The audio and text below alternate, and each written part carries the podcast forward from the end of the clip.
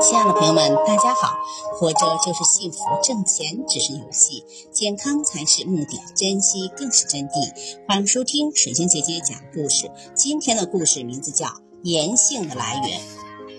周公长子伯禽的子孙，有人被封在盐邑，以封邑为姓。周代诸国诸武公名夷父，字延。子孙有人以祖父的字为姓，称颜姓。